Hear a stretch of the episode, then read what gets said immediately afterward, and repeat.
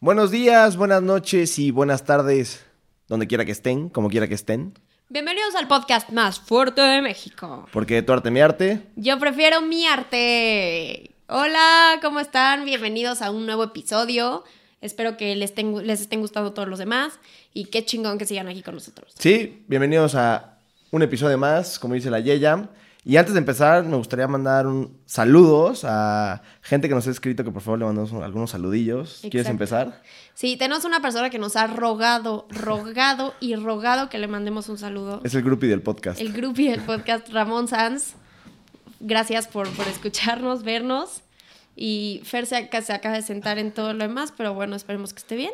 Esperemos que esté bien. Y bueno, pues un saludo muy grande a Ramón Sanz. Donde quiera que estés, como quiera que estés. ¡uh!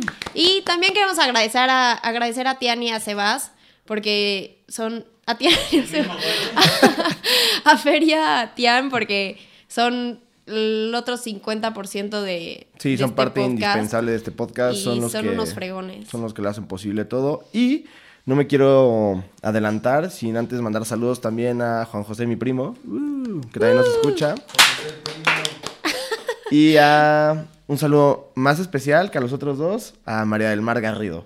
Claro que sí, le mandamos un fuerte saludo también a ella. Uh, ella- ese es más especial, ¿eh? Para que sepan. Ojalá nos escuchen a los que les mandamos el saludo. Sí, que oso donde no, ¿eh? Bueno, ahora sí, hoy tenemos un tema increíble, súper interesante. Súper Y que especial. tenemos más cerca de lo que creen para poder ir corriendo, a- bueno, no corriendo a agarrar su coche, su Uber, metro, camión, Metro. lo que sea. El metro llega. Si pueden ir en bici, está también increíble, caminando, lo que sea, como puedan ir, pero a comprobarlo. Exacto. Pues el día de hoy vamos a hablar de Bellas Artes, o mejor conocido como el Palacio de Bellas Artes, ¿no? ¿Es Uf. correcto? ¿Qué tal este lugar, eh? Qué bonito es el centro, ¿no? Sí, a mí me encanta A mí el centro. me encanta ir al centro, me tiene encanta. unos edificios súper cool y tiene muchísima Sí, historia. Mucha. Y también tiene, siento que tiene mucha vibra, me gusta mucho. Sí, yo también creo. Como que va representando como México a través del tiempo y como que un poquito se estancó en el tiempo, ¿no? que eso Justo, también es súper justo. cool. Porque hasta las tiendas hizo como, como, ¿cómo se llama este lugar? Como la farmacia París. Ajá. Eh, Se estancó en el tiempo completamente, Literal. hasta las cajas, todo. Los Es mostradores, todo, ¿no? cool, Sí, sí, sí. Muy, muy cool. Los edificios igual y me encanta que mantengan como cierto, cierto orden, ciertos colores, ¿no? Que los letreros tienen que estar hechos de cierta manera como para que no rompan con, con- con la estructura del lugar. Entonces eso me encanta, la verdad. El centro es muy Padrísimo, cool. padrísimo. Bueno, primero vamos a hablar que inició su construcción en 1904 bajo el mandato de Porfirio Díaz. Bajo el mandato de Porfirio Díaz, ¿eh? Encomendado a un arquitecto italiano llamado Adamo Boari. Exacto. Que de hecho Porfirio Díaz quería que este lugar estuviera listo y que se llevara un poco con su lema orden y progreso y que estuviera listo para los festejos del centenario en 1901. El centenario de la independencia. Y la verdad es que, mira, yo sé que Porfirio Díaz se aferró al poder durísimo, la verdad, que todo lo que en exceso es malo. Pero la verdad es que Porfirio Díaz sí eh, tenía en gran pobreza a la población, pero también hizo mucho por México. La verdad es que arquitectónicamente y a la, a la hora de modernizarlo, lo hizo bastante bien, eh, creció, trajo los trenes a México, eh, los edificios los hizo mucho más grandes, mucho más modernos, hizo mil construcciones. Gracias, Porfirio Díaz, aunque te hayas aferrado al poder. Ojalá varios de nosotros nos aferráramos a la dieta o al ejercicio como Porfirio la- Díaz se aferró a- A la dieta, sobre al todo. gobierno. Yo estuve un mes sin tomar y haciendo dieta y la verdad es que me sentí súper bien, pero es imposible. No te aferraste. No, no lo suficiente, no como Porfirio. También, gente, No por 30 af- años. aférrense al amor como Porfirio Díaz Y les va a ir muy bien. y los va a ir muy bien. Consejo de tu arte, mi arte. Pero bueno, Porfirio Díaz, con su protagonismo, por supuesto, como presidente, fue el- la Claro. primer persona en poner una piedra para este nuevo Teatro Nacional, que es así como se llamaba, eh, llamaba el 12 de abril de 1905. Ok, ¿y después qué pasó? Lo que está muy cañón es que antes de hablar de todos los antecedentes históricos de todo el largo camino que fue construir este lugar, Uf. fue que se planeaba que acabara la construcción. cons- ¿Qué mal estoy hablando hoy, eh? Construcción. La construcción en cuatro años, pero se acabó en 30 años, duró, duró todo el proceso. Wow, 30 años. Sí, está Muchísimo muy tiempo. cañón. Es muchísimo tiempo. Esto es una vida. O sea, yo seguiría en construcción todavía. Todavía no te habían terminado. todavía no me habían terminado. Entonces, pues bueno, ¿qué te parece si empezamos a hablar de los antecedentes? Sí, justo. Eh, pues bueno, eh, como la Yeya ya bien lo dijo, eh, los arquitectos en hacer este edificio fueron Adamo Boari y el arquitecto mexicano, que este era italiano, el anterior, y el arquitecto mexicano Gonzalo Garita. Pero antes, la Yeya nos trae unos datos de Antonio López de Santa Ana. Exacto.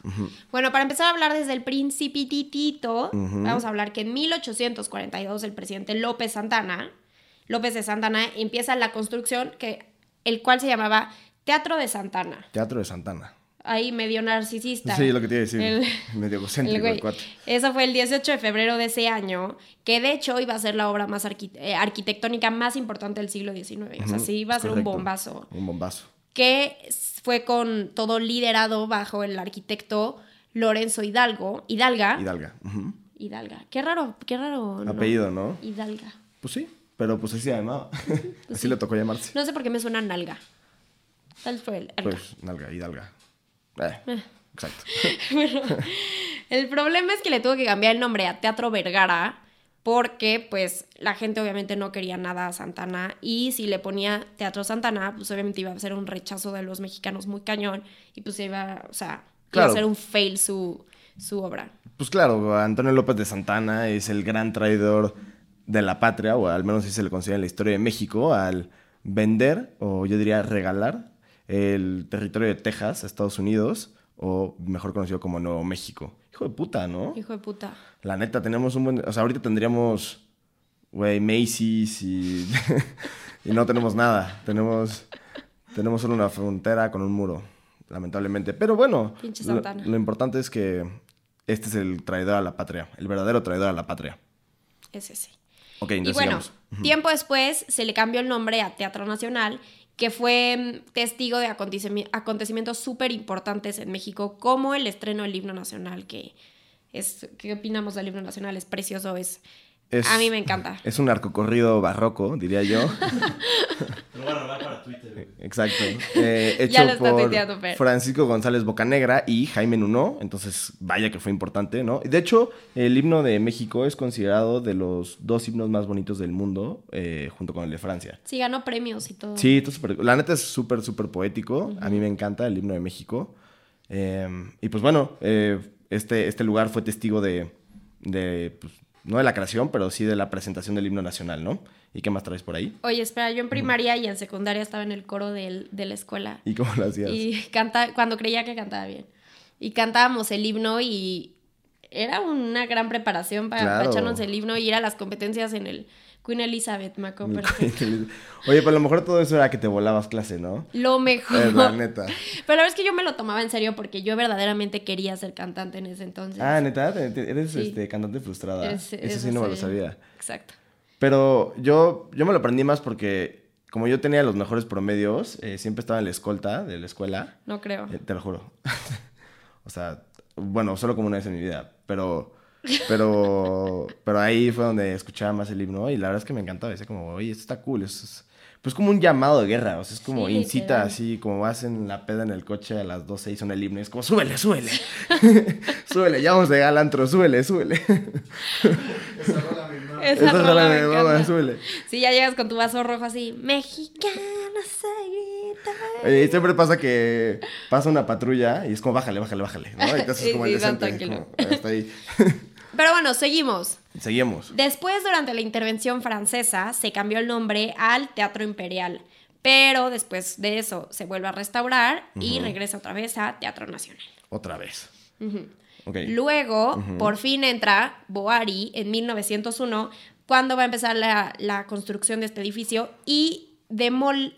¿Cómo se dice? Demuele. Demuele eh, el, el teatro que ya estaba y otras construcciones ahí al lado entre la Alameda y el, el edificio de correos. El edificio de correos, que de hecho Adamo Boari también hizo el edificio de correos, que para mí es uno de los edificios más lindos de México, si no Sí, es que el más, ¿no? ¿O ¿Qué opinan por aquí?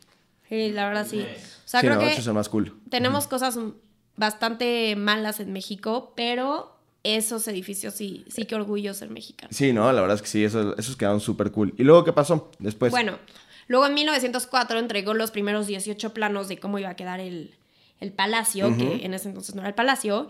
Y a ver, aquí tenemos, las excavaciones eran de 2.4 metros bajo el nivel de calle y 3.5 metros para lo que iba a ser la ubicación del escenario. Ok, sí, es que, exacto, como tú bien dices, iba a ser un teatro, pero eh, estos arquitectos, porque como bien lo dije, Adamo Boari, que fue el principal, y el ayudante, que era el mexicano Gonzalo Garita, eh, decidieron que lo iban a hacer de tres tipos de mármol distintos, eh, pero sobre todo predominaba uno que era el mármol blanco.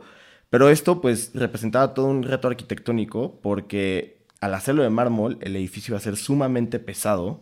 Entonces esto hizo que, a ver, esto tiene algo que ver muy importante en México, como todos saben, y si no saben se los digo, eh, México está construido sobre agua, ¿no? Entonces todos los edificios y todas las construcciones tienden a hundirse. Entonces un edificio tan, tan pesado como lo sería em, pues, este teatro o posteriormente el Palacio de Bellas Artes, pues iba a representar todo un reto arquitectónico porque tenían que eh, ver la manera de que no se hundiera por tal peso del mármol, ¿no? Que eso estaba súper interesante. Y de hecho, en 1921, que todavía no se terminaba la obra, eh, el edificio se hundió hasta dos metros. Es muchísimo, ¿no? Está cañón. Sí, está, está cañón. Y pues bueno, claramente, o sea, intentaron eh, inyectar cemento como en el suelo para que no se hundiera, pero evidentemente podemos observar hoy en día que no funcionó. No funcionó. Y de, se sigue hundiendo. De hecho, eh, el Palacio de Bellas Artes está ubicado entre la calle 5 de Mayo y el eje central, que es Lázaro Cárdenas. Y si te paras en Lázaro Cárdenas, eh, puedes ver justo lo que tú dices, que el edificio está medio ladeado y es por lo mismo, pues porque se está hundiendo. El peso es demasiado. Qué grueso, ¿no? Que se Sí. esté hundiendo un, Un, edificio. La Venecia de Latinoamérica. Y un edificio como ese, ¿no? Como no es cualquier edificio. Sí, pero es que pesa muchísimo. Entre el mármol y la estructura es muchísimo. Marnol, El como mármol. diría Richo Farley. El mármol. Bueno, después con, tuvo muchos retos porque con el estallido, el estallido, ¿por qué está hablando así hoy? él? No sé.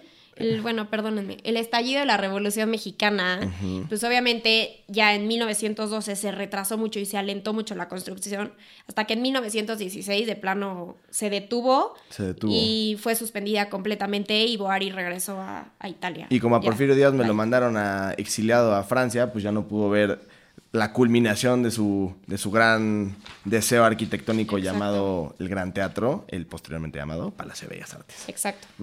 Después, entre 1918 y 1919, por primera vez intenta reanudar otra vez el trabajo con el arquitecto eh, Antonio Muñoz, todo esto bajo la presidencia de Venustiano Carranza. Solamente que lo quería tener terminado para el 1921, pero también por problemas sociales y económicos que la época tenía, que estaban muy cañones, pues obviamente se abandonó la obra otra vez, aunque ya después de eso tenía un mayor avance que todas las otras veces que se había abandonado. Por lo menos ya, como buen mexicano, una vez más, lo Lo abandonaron. abandonaron. Y es que no solo estaba hundiendo Bellas Artes, también se estaba hundiendo el país en esa época. y yo creo que más que Bellas Artes. Entonces, pues sí, lo abandonaron, pero posteriormente lo volvieron a recuperar. Otra Sí. vez, en 1930, Uh. el presidente Pascual Ortiz Rubio empieza otra vez los trabajos, pero puso tres condiciones súper importantes. Número uno, que sea lo más económica la construcción posible. O sea, le dio codo pagar más. No hay lana. No hay lana, no hay varo, no. Número dos, que mm, se siguiera como los lineamientos del arquitecto italiano. Que eso la verdad está muy padre porque respetó su chamba y pues qué buen pedo. Sí, que era lo que comentamos un poquito antes de, de empezar a grabar, ¿no? Como que está súper cool el hecho de que hayan respetado, pues porque al final él fue el que lo empezó y Sí. pues estaba padre como conservar su, o sea, sí, modificarlo un poco, pero conservar como las ideas que él tenía desde un principio y eso está súper cool. Y número tres, y la más importante, que ya no iba a ser un recinto para la élite mexicana. Exacto. Ya se iba a convertir un espacio de expresión para todo aquel mexicano que quiera ir y expresar su arte y lo que sea, que eso está cabrón. Sí, eso está Felicidades cabrón. por eso. Y a partir de ahí, por fin, se convirtió en el Palacio de Bellas El Artes. Palacio de Bellas Artes, correcto. Aunque todavía no termina, todavía no termina el tema. Todavía no termina. por Porque no. una vez más, por motivos presupuesto- presupuestales, la obra se abandonó. Otra o sea, bueno, no se abandonó, pero se alentó muy cañón. Muy Muy cañón. cañón. Y después la eh, retomaron con otro arquitecto distinto, ¿no? Exacto. Que tiene el nombre de Federico Mariscal. Federico Mariscal. Bueno, este arquitecto eh, retomó la obra, como bien dice la Yeya, y hizo algo como muy importante. Hizo el cambio del Art Nouveau al Art Deco. Porque el Adamo Boari eh, principalmente utilizaba lo que es el, el ar- el Art Nouveau. Y entonces este arquitecto hizo el gran cambio de dejar la fachada, como dice la Yeya, o sea, conservar como eh, lo principal de Adamo Boari. Y entonces él se dedicó más al interior y él eh, hizo el Art Deco. Oye, pero Time, ¿por qué no explicas para la gente que no sepa y que nos está escuchando qué es el arte Nouveau y el art deco? El Art Nouveau y el Art Deco, ok. Nouveau. Eh, Nouveau. El Art, el Art Nouveau es, eh, pues, es- en español es como modernismo y en francés es Art Nouveau. Y se dio a finales del siglo XIX, a principios del siglo XX. Y es un periodo denominado en Europa eh, al fin de la Bella Época. Eh, la Bella Época se considera como este periodo intermedio entre la guerra franco-prusiana y la Primera Guerra Mundial. Y lo que intenta es crear un arte joven, libre y moderno, ¿no? Y la inspiración nace de la naturaleza. Es por eso como que las, eh, las formas del arte son como súper curvas, no es nada geométrico ni nada. Como bien te digo, se inspira en la naturaleza. Y bien, acaba de terminar la revolución industrial, entonces como que dejan a un lado los materiales de hierro y vienen los nuevos, ¿no? Que es como el cristal y el acero. Entonces como ya empieza como la modernidad, ¿no? Ese es el Art Nouveau, eso se deja como a un lado, ¿no? Y eh, nace el Art Deco, ¿no? Que el Art Deco, como lo describe eh, un historiador, lo va a leer porque está muy cool, dice, el Art. Deco es monumentalidad tomada del La antiguo vida. Egipto, ingeniería aerodinámica e iluminación eléctrica tomada del futurismo, las formas fraccionadas del cubismo, los colores fobistas y la geometrización del Bauhaus, ¿no? O sea, ya empiezan a ser como todo más geométrico eh, y ya todo puede ser este, puede ser este art deco, ¿no? Desde algo tan grande como un edificio hasta un pequeño eh, adorno o cualquier escultura, cualquier cosa así. Entonces se dice que el art deco está en todos lados, hasta la tipografía y el diseño es art deco. Exacto. Y Entonces, es- ese fue el cambio, ¿no? Que hizo el arquitecto Federico Mariscal, deja el Art Nouveau y pone el Art Deco. Y bueno, ya por fin la inauguración fue el 29 de septiembre de 1934 bajo el mandato del presidente Abelardo Rodríguez, porque siento que nadie ubica a ese presidente. Me mama que se llama Belardo. No, no, y déjate eso, siento que, que neta nadie lo ubica, ¿no? Así como, dime cinco presidentes mexicanos y jamás pensarías, Abelardo Rodríguez. Yo me sé, o sea, de los más viejos me sé Guadalupe Victoria Ándale. y párale de contar.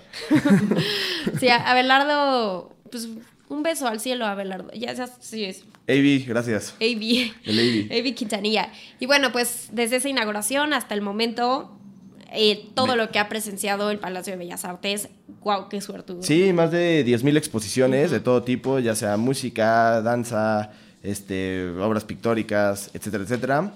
Ha estado ahí Bellas Artes. Y en 1934, no, no, en 1934 fue la inauguración, pero en 1985 la UNESCO lo hizo Monumento eh, de Patrimonio de la Humanidad. Que eso está cañón, o sea, eso ya significa que se vuelve un edificio protegido, entonces pues ya lo hace algo como súper importante. Épale. vale, ya antojó. Ya, ya empezó la hora de la chela.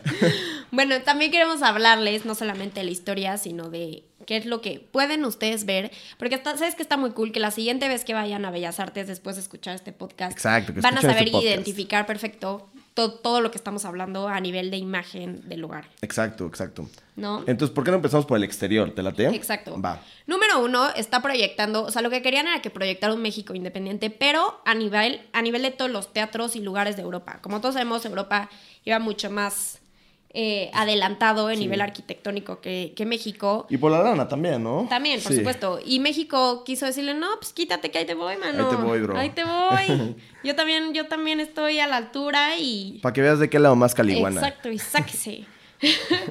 Entonces, pues bueno, tenemos eso. Sí. También, pues es un edificio que está separado en dos partes. Número uno es como un local de espectáculo y la segunda parte es una sala de fiestas y conciertos. Ujú, Eso es cierto. Que si te fijas, el, la sala de conciertos es una de las salas más importantes, no solo de todo Latinoamérica, sino de todo el mundo. Y ahorita vamos a llegar ahí cuando lleguemos al interior, pero sigamos con el exterior. También otro tema, bueno, esto no tiene nada que ver con, con la fachada y eso, pero es un dato interesante que el tema del hundimiento y eso hizo que se retrasara otros tres años más la construcción. Me encantan los datos interesantes. A mí también amo los datos. Hay que ir sacándolos así. Es que nunca viste el Rey León Eh, sí, cuando le dice el pajao. no. no me acuerdo. Ok. Bueno. Véanla, el Rey León. Bueno, también tiene formas arquitectónicas que hablan, bueno, predomina la, mm, la cultura mexicana como fachadas de elementos prehispánicos. Sí. Así tipo jaguares, monos, coyotes, serpientes. Sí, usa como animales y justo como dice la Yeya, eh, animales que se consideraban como sagrados o importantes en el arte prehispánico, como dijiste tú, Exacto. serpientes, este, jaguares, coyotes, etcétera, etcétera. Están instalados como por varias partes de, de la fachada y alrededor de Bellas Artes hay una que otra, ahí por si se dan una vuelta para que los vean. Oye, tú tenías un buen dato de las puertas y ventanas. Sí, justo. eh, también algo súper interesante es que las ventanas están inspiradas en la flora y fauna de, de México. Entonces hay, hay, este, hay lirios, serpientes, palmas, tallos. O sea, como lo, lo típico de la flora mexicana está representada dentro de las ventanas y eso está súper cool, ¿no? Está súper cool. Así que también si se dan una vuelta eh, por ahí, rodéenlo y vean este, esto de lo que le estamos hablando. Y las puertas tienen como rostros de bronce tallado, que son caras que representan la tragedia. La tragedia, ¿no? Sí, sí, había leído eso, que inspiran, a la- que están representando la tragedia. Representando la tragedia. Sí, eso está súper, súper Dije cool. rostros que son cara. O sea, me lo volé, pero bueno. Pero no importa, Que es- representan la tragedia. ¿Qué tragedia? Todavía no sabemos bien, pero yo me imagino que la tragedia de tardarse tanto pinche tiempo construyéndolo, Sí, ¿no? no, manches, tardaron Chingue. 30 años, güey. ¡Qué Eso sí es una hueva! tragedia. ¡Qué hueva! Yo me Y- imagino al arquitecto como, ah, no me pagaron otra vez, güey. Y el sindicato de albañiles otra vez, no, güey, no.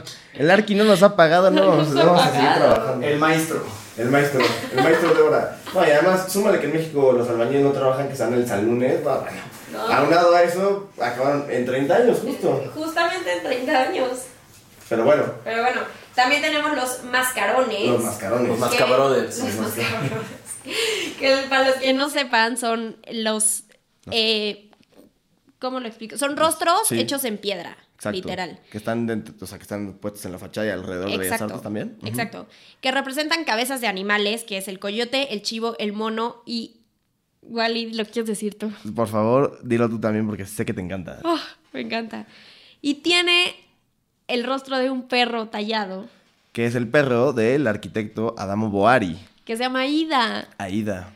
Y es que Aida, este, este can que acompañó a Adamo Boari en toda la construcción, para él eh, fue pieza fundamental porque dice que fue parte de la construcción, así que decidió inmortalizarlo en una cabeza de perro y ponerla sobre Bellas Artes. ¿Cómo ven eso, eh? Güey, qué bonito. Yo si cool, fuera ¿no? arquitecto también pondría Luchis, mi perrito. Ah, Te amo, sí, tienes Luchis. un pug, ¿no? Sí. Sí, me encantan los pugs. Ay, la amo tanto. Bueno, también tiene cabezas humanas que representan la ira, la tragedia y la alegría. Y también tiene otras cabezas que representan las cuatro estaciones del año. ¿Qué son? Invierno, primavera, verano y otoño. Wow. Cuchao. Yo no me sabía una, me faltó el otoño. Ojalá te hubiera preguntado yo a ti. güey. Sí, qué bueno, no me...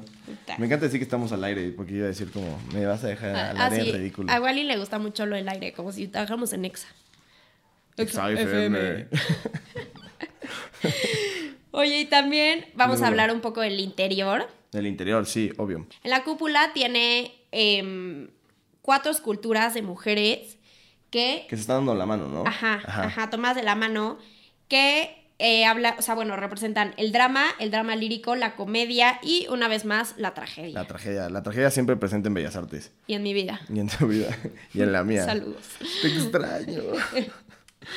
ok, y eh, también es importante hablar, como ya estamos hablando del interior, de los muros.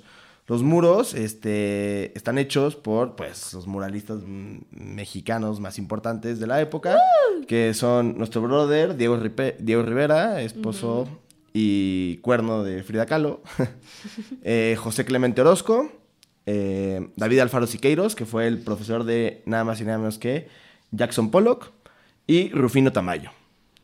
Talentosas. Sí, sí, sí. De hecho, eh, Diego Rivera tiene tres, eh, Siqueiros tiene dos y Rufino Tamayo tiene dos. Qué fregón. Sí, está súper, súper cool. Qué fregón. Es parte súper importante de Bellas Artes, así que si van, eh, dense una vuelta y vean los murales, porque hablan como de todo esto, porque justo cuando lo están eh, empezando a hacer, o sea, la parte del interior, eh, están estos cuates como de moda y hablan como de toda la narrativa que hay en esa época en México, que es como el comunismo, el socialismo y todo ese discurso que ya todos conocemos, entonces está súper, súper cool. También es el único espacio de ópera en el mundo que tiene un telón de cristal Exacto. que tiene como dibujados, bueno, representados ahí imágenes de los volcanes en México. Entonces también está. que son el. Popo, el Popocatépetl y el Iztaccíhuatl. Eh, están hechos por el Dr. Atl, mejor conocido como Gerardo Murillo, y es una cortina de hierro que pesa de 22 a 24 toneladas y está hecho como para parar como los incendios así. Y algo súper interesante es que la casa Tiffany, o sea, como la marca Tiffany en Nueva York, hizo esta cortina. Eso está cañón, ¿no? Está cool. O sea, como que nunca te hubieras imaginado que algo tan de México hubiera estado hecho por Casa Tiffany, ¿no? Sí, Como no. que, pues, digo, yo pienso en Casa Tiffany, pienso en la cajita azul, Exacto. en la película de Audrey Hepburn. Sí, que ¿cómo se llama? Este, Breakfast in Ajá. Tiffany, ¿no? Que aquí vamos a dejar aquí el, la, eh, o sea, la foto para es- que vean la ¿La película. recomendamos o no, Fer? Sí. Sí. A mí me gusta, pero Es un yo clásico, no soy ¿no? buena. Hasta la fecha. Exacto.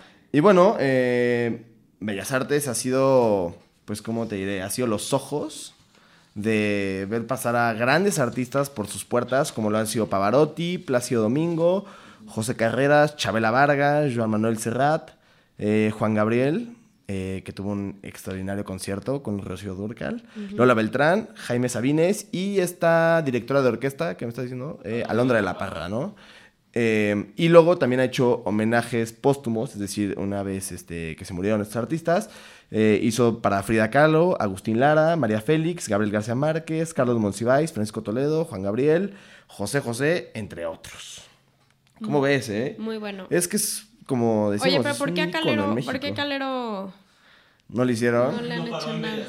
O a, a Rui Torres. Rui, Rui Torres, Torres. merece una sala permanente en, Yo estoy de acuerdo. en Bellas Artes. Nada más para la gente que no entiende quién es Rui Torres, por favor, dinos quién es. Es el, el conductor de Art Attack. Amamos Art Attack. Amamos Art Attack porque ¿quién no vio Art Attack?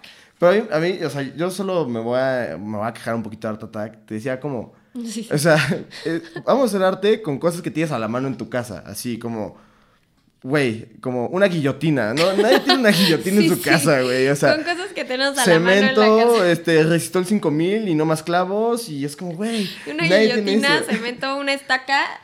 Y si tienes así como un hámster para hacer una prueba, que es como, güey, no, nadie tiene eso en su casa, ya sabes. Oye, yo tengo una tía que de hecho es pintora. Ojalá algún día pueda venir aquí. Estaría cool que viniera, hay que Marit, invitarla. Marit Pintora, les vamos a poner su Instagram para que la sigan, es súper talentosa. Saludos a ella. Este, y yo de chiquita cuando iba a su casa jugaba Art Attack.